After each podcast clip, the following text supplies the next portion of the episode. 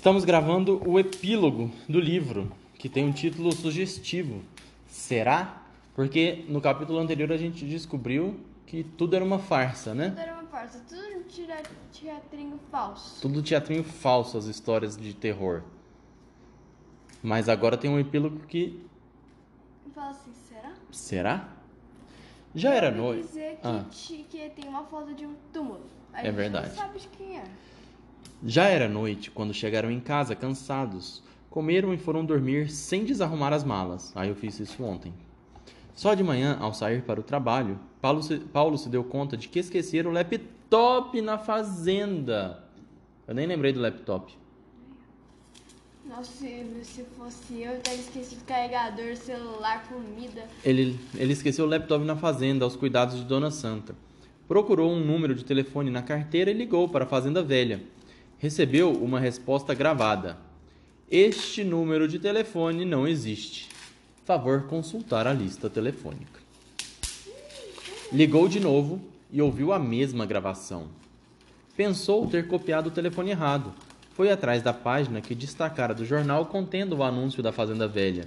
Tinha descoberto o endereço da fazenda nos classificados de turismo, quando procurava um lugar interessante e barato onde passar uma semana com os filhos.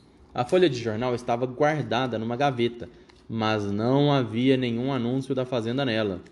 Droga, será que não guardei a folha certa? comentou consigo mesmo, começando a se irritar.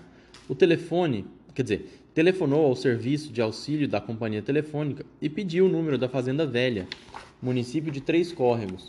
Deu também os nomes de Dona Santa e seu Juvencio. A telefonista lamentava, mas não existia nenhum telefone com esses nomes. Hum, pediu o número de telefone da prefeitura de Três Córregos e ligou. Insistiu em falar com o encarregado do cadastro de imóveis rurais. O funcionário não conhecia nada, nem ninguém, que batesse com os nomes e descrição fornecidos por Paulo, que já perdera sua calma característica. A tal fazenda não existia. Eu acabei de voltar de lá com os meus filhos, como é que ela não existe? Sinto muito, mas ali onde o senhor falou que esteve, só tem cana plantada, não tem casa, não tem nada. Será que o senhor não se enganou? Lá só tem cana mesmo. A cana-de-açúcar arrasa com tudo onde chega. Até os passarinhos vão embora. Meu amigo, eu não tô brincando. Eu passei uma semana lá. Entendo, mas a única casa de fazenda que existia naquela região foi incendiada há muito tempo e todos morreram queimados. E começou a contar uma estranha história que Paulo interrompeu. Desculpe insistir, mas será que não estamos falando de fazendas diferentes? Paulo não estava gostando nada daquilo. Não sei. Se é a fazenda que estou pensando, doutor, o que posso dizer é que todos morreram no incêndio e estão enterrados aqui no nosso cemitério. O senhor não quer dar uma olhada no jazigo da família? Lá tem os nomes e os retratos de todos eles. Querer eu não queria. Olha que estou a mais de 400 quilômetros de distância, mas estou indo para aí imediatamente. De qualquer modo, eu teria mesmo que ir pegar meu laptop com Dona Santa. O senhor poderia me acompanhar até o cemitério quando eu chegar, acho que já é tarde. Vamos resolver isso de uma vez e encontrar a fazenda certa. Então recupero meu computador e pronto. Será um prazer ajudar o senhor. Combinaram um encontro. O funcionário da prefeitura pôs o fone no gancho e comentou consigo mesmo sorrindo. Parece que vamos ter história nova para contar. Paulo foi passar uma semana com os quatro filhos num hotel fazenda de Três Córregos, a Fazenda Velha. Na volta para casa, esqueceu lá seu computador portátil, seu laptop, que tinha sido guardado por Dona Santa, a simpática proprietária do lugar. Tiveram na fazenda uma semana de muita diversão, e todas as noites ouviram Dona Santa contar velhas histórias de assombrações.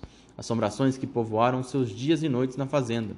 Ouviram seus choros, passos, ruídos fantasmagóricos e até mesmo conviveram com algumas delas. Para no final descobrir que era tudo um teatro, uma grande representação para divertir os hóspedes. Agora que o sociólogo da capital queria recuperar seu laptop esquecido na fazenda, vinham lhe dizer que a fazenda não existia havia muitos e muitos anos. Que os moradores haviam morrido num incêndio que consumira a casa com tudo que havia dentro. Que teria sido um menino que pôs fogo na casa, um menino que gostava de brincar com espelho, um funcionário da prefeitura que lhe deu as informações, disse também que tudo eram velhas histórias. Ninguém sabia ao certo falar, falar do acontecido, mas que os falecidos no sinistro estavam enterrados no cemitério da cidade, num túmulo com nomes e retratos. Era tudo o que restava da memória da fazenda e de seus infelizes moradores, patrões e empregados. O funcionário da prefeitura prontificou-se a guiá-lo ao local onde estavam sepultados. Paulo achou aquilo tudo um despropósito, mas ele ia lá para ver, pagar para ver. Paulo estava na capital, onde morava com os filhos. E antes de viajar, teve que resolver alguns problemas, pagar as contas e falar com o pessoal do seu trabalho. Passava do meio-dia quando conseguiu ficar livre. Deixou as crianças aos cuidados de uma amiga, telefonou ao servidor da prefeitura, seu informante, explicou que tinha se atrasado um pouco, marcou o lugar e hora para se encontrar com ele, pegou o carro e partiu. A tarde caía quando chegou a Três Córregos. Passou pela estradinha onde ficava a fazenda.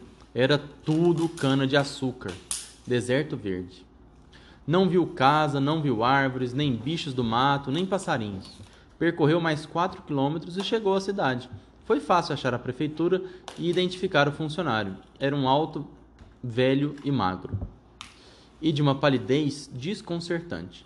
Paulo achou familiar sua fisionomia. Hum. É aquele velho lá do hotel. Quem sabe o teria visto antes na cidade? Cumprimentaram-se e o velho disse: Vamos a pé. A estrada está ruim para passar de carro. Em poucos minutos estavam os dois subindo a ladeira que levava ao afastado cemitério da cidade. Chegando ao portão do Campo Santo, o velho disse a Paulo que entrasse sozinho. Não gostava de cemitérios, desculpou-se. Explicou como chegar ao túmulo da família, despediu-se com uma reverência e foi embora. Ah, foi aquele velho do hotel mesmo. Hum, não foi difícil para o sociólogo encontrar a campa que seu acompanhante descreveu com precisão. A noite começava a cair sobre o cemitério. Uma neblina densa cobria as sepulturas. Esfriaram um pouco. Esfriaram um pouco. Paulo sentia-se desconfortável, mas podia enxergar perfeitamente. Estava de pé diante da tumba. Havia muitos retratos e muitos nomes. Foi reconhecendo as fisionomias familiares. Lia seus nomes, escritos em letras de bronze, sobre o mármore da lápide mortuária. Santa, Jovencio, Elisa, Ana, Leôncio, Clária, Clara, João Antônio, não João Antônio. Que história mais estranha, que loucura! O olhar aturdido de Paulo desviou-se dos retratos. Sentiu as pernas bambas, um, um calafrio lhe percorreu a espinha. Na base do, jaz, do jazigo, à sua espera, o que que estava? Cadê a cola? Ah, os cachorros. Não. Sob o olhar perpétuo de Dona Santa no retrato, repousava seu querido laptop. Mariana entendeu mesmo. O laptop dele estava no cemitério. Mariana, me explica agora o que, que aconteceu que eu não entendi nada. É... a história tava. Tá, começou ruim, melhorou, depois ficou louca e agora eu não entendi nada. Então o que, que, que aconteceu? Então. Vai, você não entendeu tudo? Explica aí que eu também. Então, né? Hum. Eles achavam que tudo era verdade, que histórias, esse teatrinho. Que era, que era teatro ou que era verdade? Que era tudo verdade. Tudo não, falso. Falso. Que era tudo um teatro. Isso. O que a Rita descobriu? Aí descobriu que, que, Não, que era tudo um teatro. Que tudo era um teatro. Uhum. Que os irmãos que eram dos espelhos, ele era aquele menino lá que começou a chutar os animais. Uhum. E, e, do nada, ele primeiro começou a ficar bonzinho.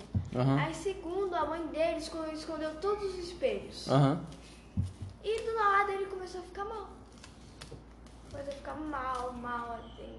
Tá, mas aí no final das contas, era mentira ou não era mentira? Era mentira. O quê? Tudo que eles falavam. Mas e, e esse povo no cemitério que tava morto? Ah, era verdade. Então era mentira ou era verdade? Verdade. então, Yasmin, é mentira ou verdade, Yasmin? É mentira? Você acha que é mentira, Mariana? Acho que é verdade. O que, que é verdade? Assombração?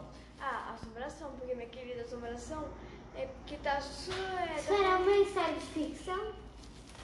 É uma história de ficção, é. Ah, então vamos ver se é verdade.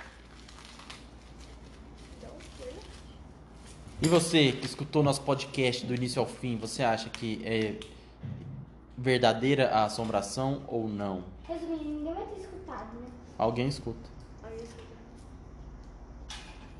Vou ficar famoso ainda, você vai ver, com esse podcast. E a Mariana também. Tô brincando. Terminamos o epílogo da minha querida assombração.